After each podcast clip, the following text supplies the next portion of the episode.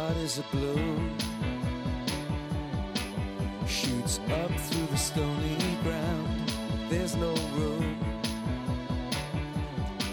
No space to rent in this town. You're out of luck. And the reason that you had to care, the traffic is stuck.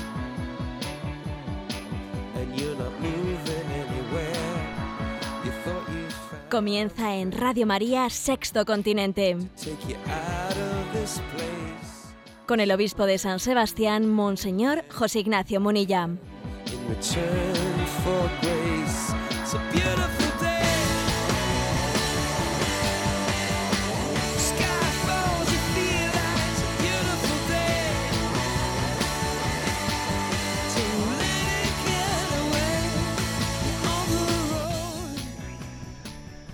Un cordial saludo a todos los oyentes de Radio María. Un día más, con la gracia del Señor, nos disponemos a realizar este programa de Sexto Continente que lunes y viernes aquí en Radio María pues venimos desarrollando.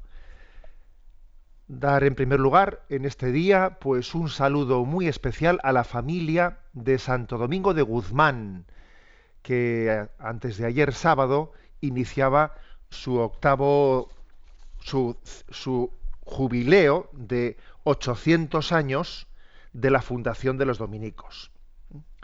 El lema de este jubileo, de estos 800 años, es enviados a predicar el Evangelio. Y compartimos con toda la familia dominicana pues su gozo y su alegría. Conocemos a religiosas dominicas, aquí en San Sebastián tenemos también a las dominicas, a quienes enviamos un saludo muy cordial. El, el mensaje en las redes sociales que compartimos ese día, el sábado, decía así, una frase de Santo Domingo de Guzmán, con los pies descalzos salgamos a predicar. Vamos a salir a predicar con los pies descalzos, es decir, apoyándonos únicamente en la fuerza del Evangelio. ¿eh? No tenemos otra apoyatura. No nos apoyamos en nuestra propia fuerza, en nuestra propia elo- elocuencia ni los medios humanos.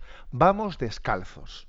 Pero vamos descalzos a predicar el Evangelio, como Santo Domingo Guzmán realizó hace 800 años. Por lo tanto, este es, este es el saludo de entrada en este día de la Almudena, en el que también vamos a hacer una referencia especialísima a la Virgen nuestra Madre, como no podía ser de otra manera. Este programa de Sexto Continente eh, lo realizamos en interacción con los oyentes a través de la cuenta de Twitter, arroba obispo Munilla, a través del muro de Facebook, que lleva también mi nombre, mi nombre José Munilla, y a través de una cuenta de correo electrónico en la que nuestros oyentes, que sois muy activos, pues soléis presentar preguntas y también a veces pues vuestras aportaciones y muchas sugerencias que suelen ser muy interesantes. El correo electrónico sextocontinente arroba radiomaria.es. Es un programa el de Sexto Continente que quiere iluminar la realidad eh, desde la luz del Evangelio. Esto es la doctrina social, como unos potentes focos que iluminan en nuestra sociedad a la luz del, del Evangelio. Y bien, pues creo que nuestro primer comentario, después de esta entrada, nuestro primer comentario, pues es para María. Es para María porque hoy se celebra el Día de la Almudena y sé que los que estáis en Madrid, que sois una parte importante eh, de la audiencia, hoy tenéis fiesta. Estoy seguro que hoy habrá alguno en Madrid escuchando desde la cama este programa cuando generalmente lo escucha desde el coche. Bueno, pues un saludo para todos los que tenéis a la advocación de la Almudena como vuestra patrona. El, el mensaje que me pareció pues oportuno para enviar con motivo eh, de este día de la Almudena, sé que ayer tuvisteis pues una vigilia de oración en la Catedral de la Almudena con los jóvenes. El mensaje pues está tomado de una frase del Papa Francisco pronunciada hace un tiempo cuando ahí en el aula Pablo VI alguien le preguntó que diese su testimonio sobre lo que suponía para él su fe, su devoción a la Virgen María. Le lanzaron a bocajarro allí delante de todo el aula Pablo VI, delante de miles de personas, esa pregunta eh, por su experiencia o testimonio personal, ¿qué es para usted, Santo Padre, la Virgen María? Y él habló de, a corazón abierto, ¿no? Y dijo una frase que es la que envié en, la, en, en ese mensaje en las redes sociales. El cristiano no tiene derecho, no tiene derecho, dice, a tener psicología de huérfano, porque le tiene a ella como madre. No tenemos derecho a tener psicología de huérfano. No tenemos derecho a, a estarnos esta vida pues compadeciéndonos, compadeciéndonos porque mira esto que mal me ha ido, mira qué, orfandad tan grande siento en esta vida, mis seres queridos han marchado, siento la soledad de, de, no estar acompañado por los que más me han querido en esta vida. Fíjate qué, qué revulsivo tan grande ¿no? nos hace el Papa Francisco cuando nos dice, oye, que no tienes derecho a tener psicología de huérfano, que le tienes a ella como madre.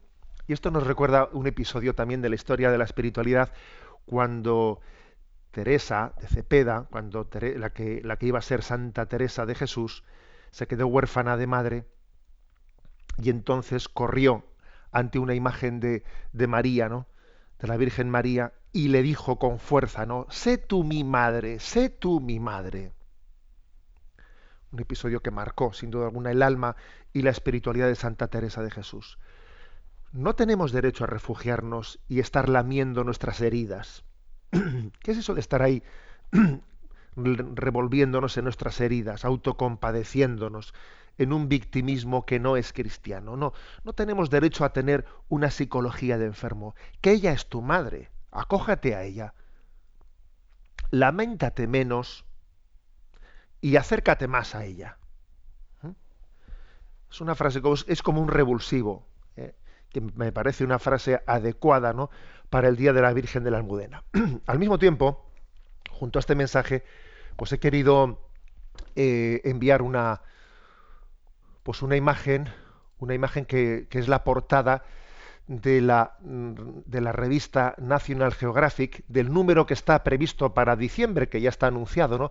El número de diciembre de la edición estadounidense del National Geographic tiene una portada impresionante. Bueno, es que el National Geographic también pues es una publicación que no se puede catalogar precisamente de ser muy amistosa con la Iglesia Católica. Y resulta que en la edición estadounidense pues tienen reservado para este mes próximo de diciembre una portada con el rostro, un rostro muy bello de la Virgen María y el, y el titular de portada es La mujer más poderosa del mundo la Virgen María. Esa es la portada del National Geographic, la edición estadounidense del mes de diciembre. Y entonces en el artículo interior de Maureen Ort eh, realiza un recorrido por algunas de las apariciones marianas más conocidas, eh, a la vez que mezcla las historias de las personas beneficiadas por esas intercesiones de la Virgen María, así como el proceso que sigue la Iglesia para reconocer la sobrenaturalidad o no de las apariciones. En un momento del artículo, pues este, eh, pues el autor de, él, este tal Ort, Maureen Ort, incluye una breve referencia también al papel de María en el Islam. Pues no es muy conocido, pero es cierto que en el mundo musulmán hay una veneración también hacia quienes ellos consideran como la mujer más santa. María. O sea que es hermoso comprobar ¿eh? que María en una revista no católica, incluso muy, eh, pues digamos, a veces muy reivindicativa de un cierto anticatolicismo, salga en su portada diciendo la mujer más poderosa del mundo, María. Es hermoso, porque es cierto que María es la esclava del Señor y su poder su poder es saberse humilde al lado del que lo puede todo. Haced lo que él os diga. María, María es la mujer más poderosa del mundo en el sentido que nos remite a, quien, lo, a quien lo puede todo. Ella por sí misma no, no tiene ningún poder, pero sabe a quién arrimarse. Y a nosotros, no, el Jesús nos ha enseñado a arrimarnos a quien sabe dónde arrimarse. Es decir, arrimarnos a María, buscar en ella sombra, que ella es la que sabe buscar la sombra en Dios.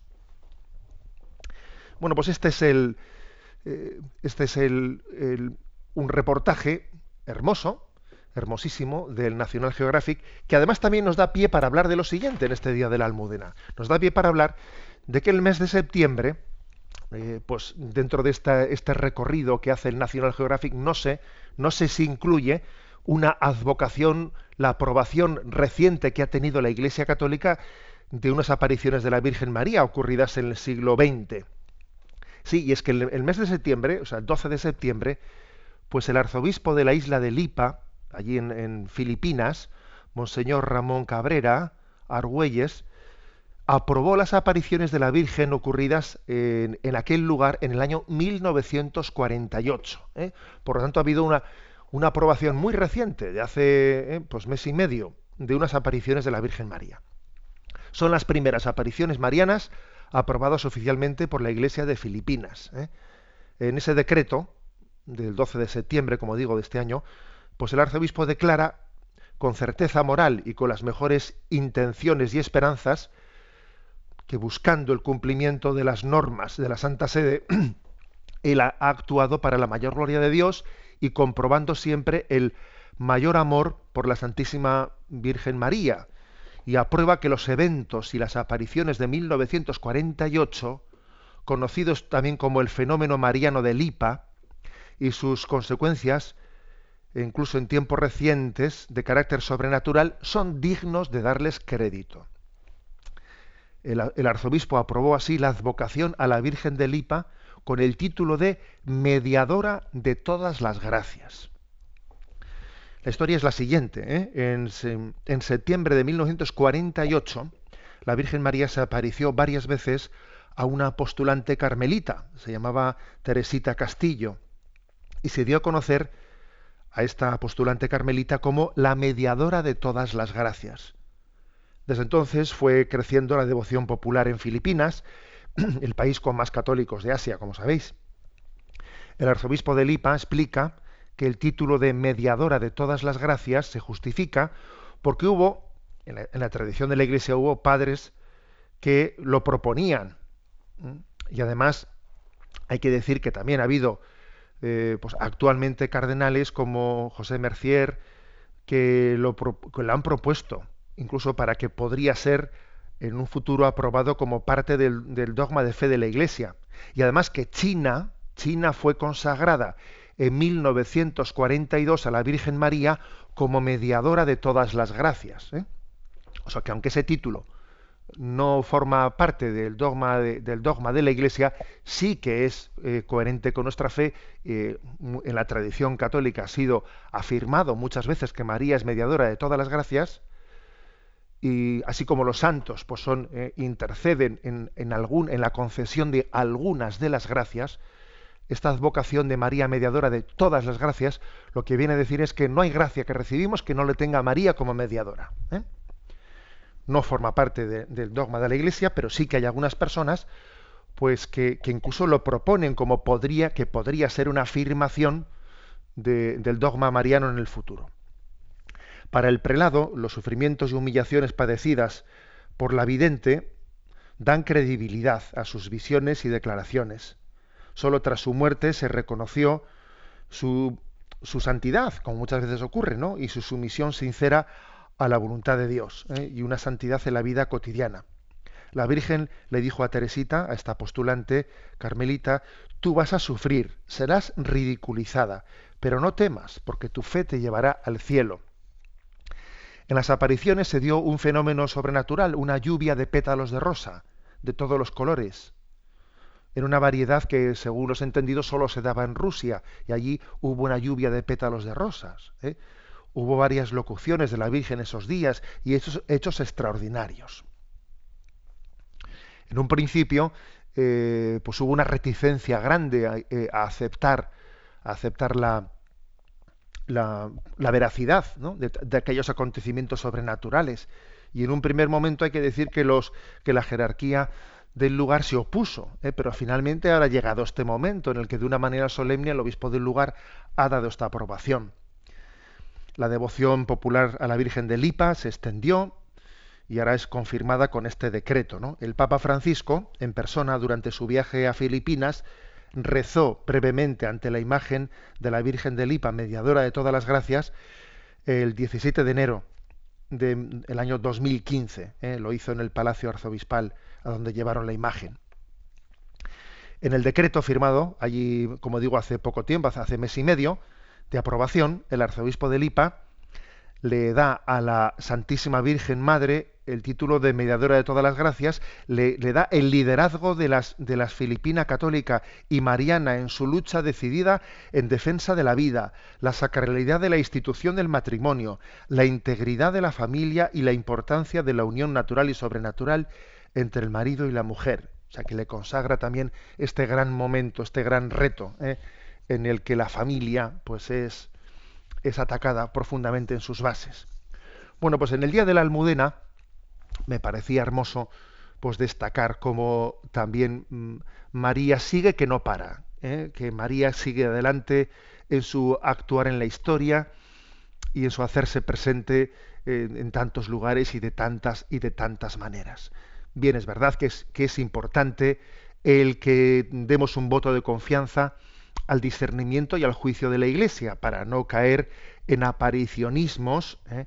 y para que confiemos en que también pues, la Iglesia Madre ha recibido pues, la, encomienda del Señor de discernir, ¿eh? porque yendo en obediencia no seremos engañados y porque es muy importante que eh, confiemos en el discernimiento de la Iglesia con respecto a las apariciones de la Virgen, etcétera. Pero bueno, esta está discernida y está aprobada. Y creo que comentarle al día de la Almudena, pues es muy hermoso.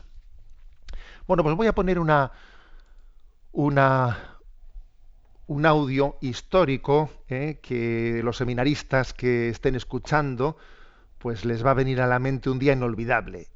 Esto tuvo lugar en la Catedral de la Almudena en la Jornada Mundial de la Juventud de Madrid, que estuvo presidida por nuestro Papa emérito ahora eh, Benedicto XVI. Y allí, en la Catedral de la Almudena, tuvo un encuentro con todos los seminaristas. Les celebró la Eucaristía. Al final, los seminaristas cantaron el himno de la Virgen de la Almudena. Es un archivo de audio pues inolvidable, en el que los seminaristas cantan a la Virgen de la Almudena su himno. Disculpad que, eh, que el audio pues tiene todas, digamos, pues el, el hecho de estar grabado así en una catedral, pues no tiene la calidad de un estudio, pero me parece que es hermoso poner este audio porque nos ayuda a rezar por nuestros seminaristas que estuvieron allí presentes, ¿no? Vais a escuchar también algunas de las frases intercaladas en el himno que el Papa pronunció durante su homilía dirigida a los seminaristas. Escuchamos este himno de Santa María de la Almudena.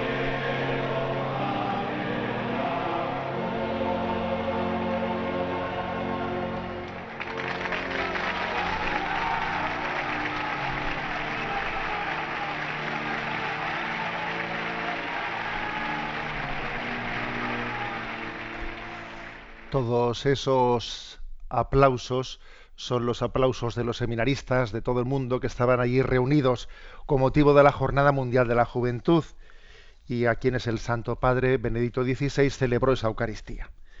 Rezamos por todos ellos y por las vocaciones sacerdotales y a la vida religiosa. Bien, en este segundo momento del programa quiero hablar de otro tema. Quiero hablar de la manipulación existente en torno al Papa Francisco, que me parece un tema importante. ¿eh? Voy a intentar explicarme, sin enrollarme mucho, como se dice. Y comienzo, comienzo transcribiendo ¿eh? las palabras que recuerdo haber escrito en un artículo publicado tras conocerse la noticia de la renuncia de Benedicto XVI al pontificado. Recuerdo que en aquel momento escribí lo siguiente. ¿eh? Es momento de aprender de nuestros errores para disponernos adecuadamente ante el nombramiento de su sucesor. En efecto, la Iglesia va a poner en marcha el proceso electivo de un Papa y lo hace invocando con fe y confianza al Espíritu Santo, que ilumine al colegio cardenalicio como responsable de nuestra Iglesia diocesana, he pedido a nuestros sacerdotes que durante los días del cónclave celebren la, la liturgia de la misa proeliyendo pontífice, y que cuando se produzca la fumata blanca resuenen las campanas de nuestras iglesias. Desde ahora nos adherimos plenamente a quien vaya a ser elegido como próximo papa, aun sin saber su nombre, su procedencia u otras circunstancias. Os pido que recéis por él, que nos unamos todos en la oración por el futuro pontífice. Se trata de una actitud de fe, sabiendo que el Espíritu de Dios nos conduce a través de las mediaciones humanas, incluso por encima de ellas. En medio de tantas quinielas y de comentarios politizantes ajenos a la vida de la Iglesia, nuestra confianza en el Espíritu Santo nos preserva de los peligros a los que alude San Pablo ya en el primer siglo de la Iglesia. Esta es la cita de San Pablo. Y os digo esto porque cada cual anda diciendo, yo soy de Pablo, yo soy de Apolo, yo soy de Cefas, yo soy de Cristo. ¿Acaso está dividido Cristo? Me permito insistir, la adhesión de los católicos al Papa es previa a haberle conocido, porque es una adhesión en la fe, en la esperanza y en la caridad. ¿eh? Esto estaba escrito en ese artículo. Bueno, y hay que decir que el Señor nos regaló nos ha regalado al Papa Francisco. Y entre todos los papas, obviamente, hay, tanta continuidad en su ministerio como riqueza y diversidad en sus carismas personales. Las dos cosas son ciertas. Hay una profunda continuidad y también hay una riqueza y diversidad en sus carismas personales. Desde el primer momento aconteció que la llegada del Papa Francisco fue acogida por muchos ambientes alejados de la Iglesia con una simpatía especial. ¿eh? Tiene un don especial por motivo de sus signos de sencillez evangélica, pues eh, vestir de una manera y de una forma sencilla, vivir en Santa Marta, sus gestos especiales de predilección por los excluidos y los más pobres, esas, fotos, esas imágenes del Santo Padre abrazando a rostros deformes de enfermos ahí en la, en la plaza de San Pedro recorrieron el mundo, y como la predisposición afectiva es muy importante a la hora de acoger un mensaje, pues el carisma de Papa Francisco se ha convertido en un auténtico kairos para la Iglesia. Incluso hay que decir que se le dio la vuelta al calcetín ¿eh? en un momento especialmente duro. ¿A qué me refiero? Pues que, que los medios de comunicación estaban acosando, ¿no? Acosando tremendamente a nuestro querido Papa emérito Benedicto XVI y había ocurrido todo aquel lío de, del Batilix, de, de que si el mayordomo, esto, lo otro, y había un auténtico acoso contra eh, Benedicto XVI. Y entonces Dios se sirvió de ese acto de, de humildad, humildad, y de despojamiento del Papa Benedicto XVI y se sirvió del carisma del Papa Francisco para desbloquear tremendamente, ¿no? Para darle la vuelta al calcetín aquel momento y lo que era un momento de crisis ¿no? y de acoso se convirtió en un momento de kairos. Y además, no únicamente a destra hacia la, hacia la imagen que los medios de comunicación tenían de la Iglesia, sino que en el seno de la Iglesia católica también se produjeron movimientos importantes, como es el hecho de que sectores habitualmente críticos contra la Santa Sede y contra los papas se movieron ¿eh? en sus posiciones hacia, hacia un mayor afecto, hacia, un, hacia una mayor acogida cariñosa, ¿no? hacia una apertura eh, a la figura y al mensaje del Santo Padre. Y esto es un pequeño milagro. ¿eh? Acordaros de aquello que dijo Einstein, que es más fácil desintegrar un átomo, perdón, un átomo que un prejuicio. Y entonces todos sabemos que en el seno de la Iglesia Católica también ha existido el complejo antirromano, el complejo antirromano en amplios sectores, ¿no? del cual habló von Baltasar. Y bueno, y Dios se sirvió de la elección del Papa Francisco para pues para mover esas posiciones, o algunas, no seamos ingenuos, ¿no? Algunas, o en cierta medida esas posiciones de críticas, ¿no? Y, poco, eh, poco eh, acogedoras, ¿no? Poco proclives a acoger el mensaje de la Santa Sede. Podríamos decir que la providencia había concatenado en una jugada maestra tres pontificados que conformaban una gran sinfonía entre ellos. ¿eh? Juan Pablo II, pues había tenido un pontificado largo, era el Papa de la Esperanza, ¿eh? el Papa que había eh, conducido la Iglesia hasta el tercer milenio, el Papa que había sido también protagonista en primera fila del cambio de la historia de Europa, el Papa de la Esperanza. Luego vino el pontificado de Benedicto, Benedicto XVI, el Papa de la Fe, sin duda alguna, ¿no? Dios le dio un don especial de profundizar en la fe, de ponerla en diálogo con la razón. Y después del Papa de la Esperanza y después del Papa de la Fe, pues el Papa Francisco es el Papa de la Caridad, el Papa de la Misericordia. Entonces la concatenación ¿no? de estos tres pontificados pues hace una, pues una sinfonía entre las tres virtudes teologales, fe, esperanza y caridad, maravillosa. Y por supuesto que las tres virtudes teologales o se dan las tres unidas o no son ninguna de las tres, se, se deforman las tres, porque, porque no, existe, no existe caridad sin fe, no existe fe sin caridad, etcétera, etcétera. ¿no? Esta yo creo que era el, gran don, ¿no? el gran don de este pontificado. Pero claro, el demonio no se iba a quedar quieto ante este regalo, ante este kairos de este, de este pontificado y tenía que atacar. El demonio tenía que atacar por la sencilla razón de que odia a la iglesia por el hecho de que es la esposa de Cristo, la odia. Yo recuerdo muchas veces en nuestro entorno haber dicho, este, esto es impresionante, el, don y el efecto del Papa Francisco, el bien que está haciendo a tantísimas personas. Bueno, esto va, demasiado bien, en el sentido de que decir, ya vendrá, ¿eh? ya vendrá la persecución, estamos en el Domingo de Ramos y ya verás cómo viene el Viernes Santo. Y en efecto, ¿no?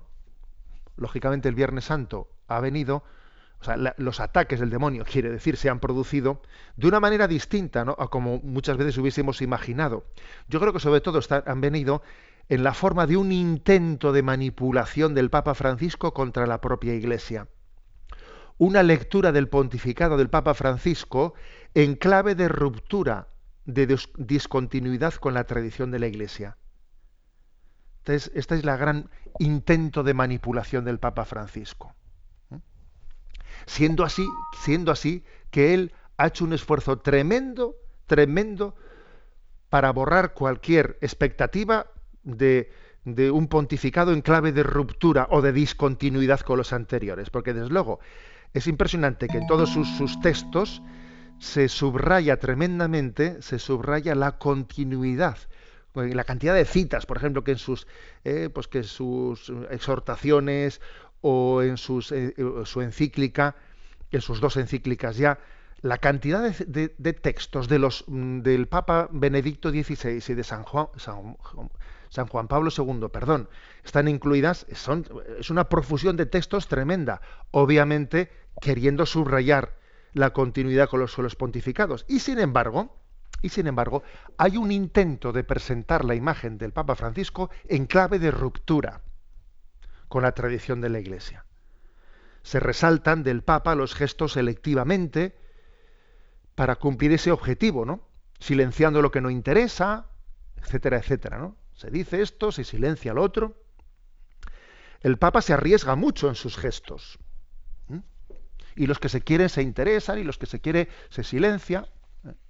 Pues por ejemplo, cuando ¿eh? pongamos algunos ejemplos concretos, es curioso que el Santo Padre pues eh, corrió un riesgo, un riesgo tremendo cuando concedió una entrevista allá en junio del año 2014 al periódico de La Vanguardia, y claro, pues fíjate, un papa concedía una entrevista eh, al periódico La Vanguardia, ni más ni menos en este momento tan crítico de la historia de la historia de Cataluña y le preguntaron, obviamente era una, una pregunta consensuada, si le preocupaba este, este, esta situación de o esta o este embate ¿no? de la posibilidad de que Cataluña se separase de España y anda que anda que no se mojó ¿eh? el Santo Padre en aquella respuesta, diciendo que, que, claro que le preocupaba y que aunque él no quería entrar en política, pues desde el punto de vista, ¿no? Pues de la doctrina social había que ser muy prudentes en una en un tema así, porque cuando pues los pueblos han, nos, han, han conformado una convivencia que no ha sido fruto de una unidad forzosa,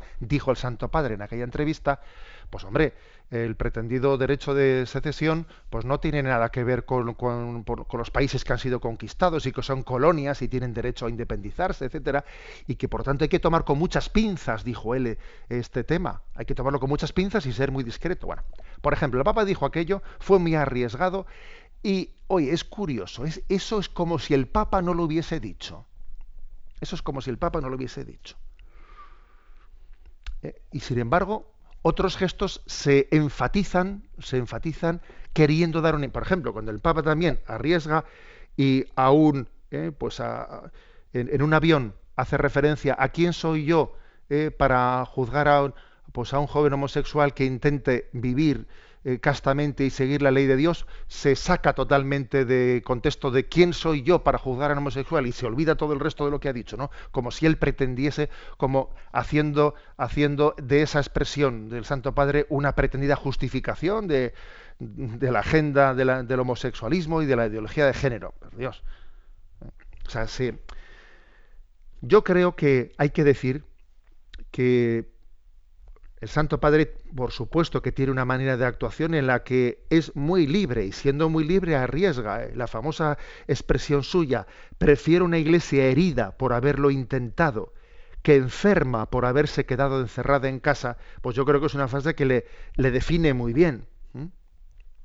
Pero claro, se seleccionan sus gestos manipuladoramente. Por ejemplo, el caso de que de ese transexual de, de Plasencia, pues que le había escrito al Santo Padre una carta diciendo que sufría porque la gente se reía de él, etcétera, etcétera. Y el Santo Padre, ni corto ni perezoso, coge, le llama y le invita a que vaya a verle.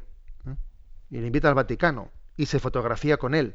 Y algunos pretenden sacar de eso pues la conclusión de que el Papa defiende la transexualidad. Pues no, pues no es verdad, porque, porque la prueba es que acto seguido, pues la Santa Sede pues en ese caso concreto que hubo también de un transexual en la diócesis de Cádiz que tuvo la pretensión de ser padrino de bautismo, pues la Santa Sede, eh, a pregunta del obispo de Cádiz, dijo que no podía ser padrino, porque para ser padrino había que tener también una ejemplaridad moral, pues para poder ejercer como padrino. Entonces, pero qué contradictorio, ¿no? No, contradictorio no. Es que precisamente el genio del Papa Francisco consiste en conjugar verdad y caridad en conjugar ambas cosas. Claro, entonces, eh, es que claro, si tú haces un gesto, eh, un gesto de, caridad y de acercamiento al que está lejos, la gente puede interpretar como que tú estás justificando su situación. Eso es una manipulación, eso es una manipulación de ese, de ese gesto.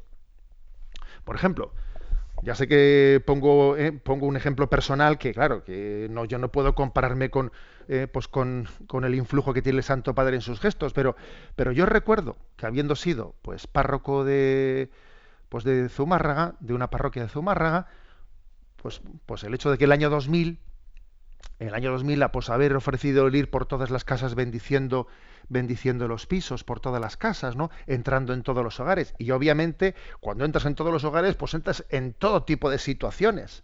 ¿eh?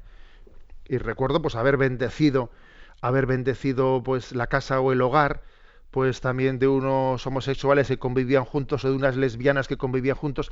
¿Y acaso ese gesto, acaso ese gesto pone en duda que un servidor, pongo mi caso personal, ¿eh? que un servidor Mm, pues tiene una conciencia clara de cuál es la doctrina de la Iglesia con respecto al matrimonio y con respecto a la inmoralidad de las relaciones homosexuales? Pues no. O sea, una cosa no quita la otra.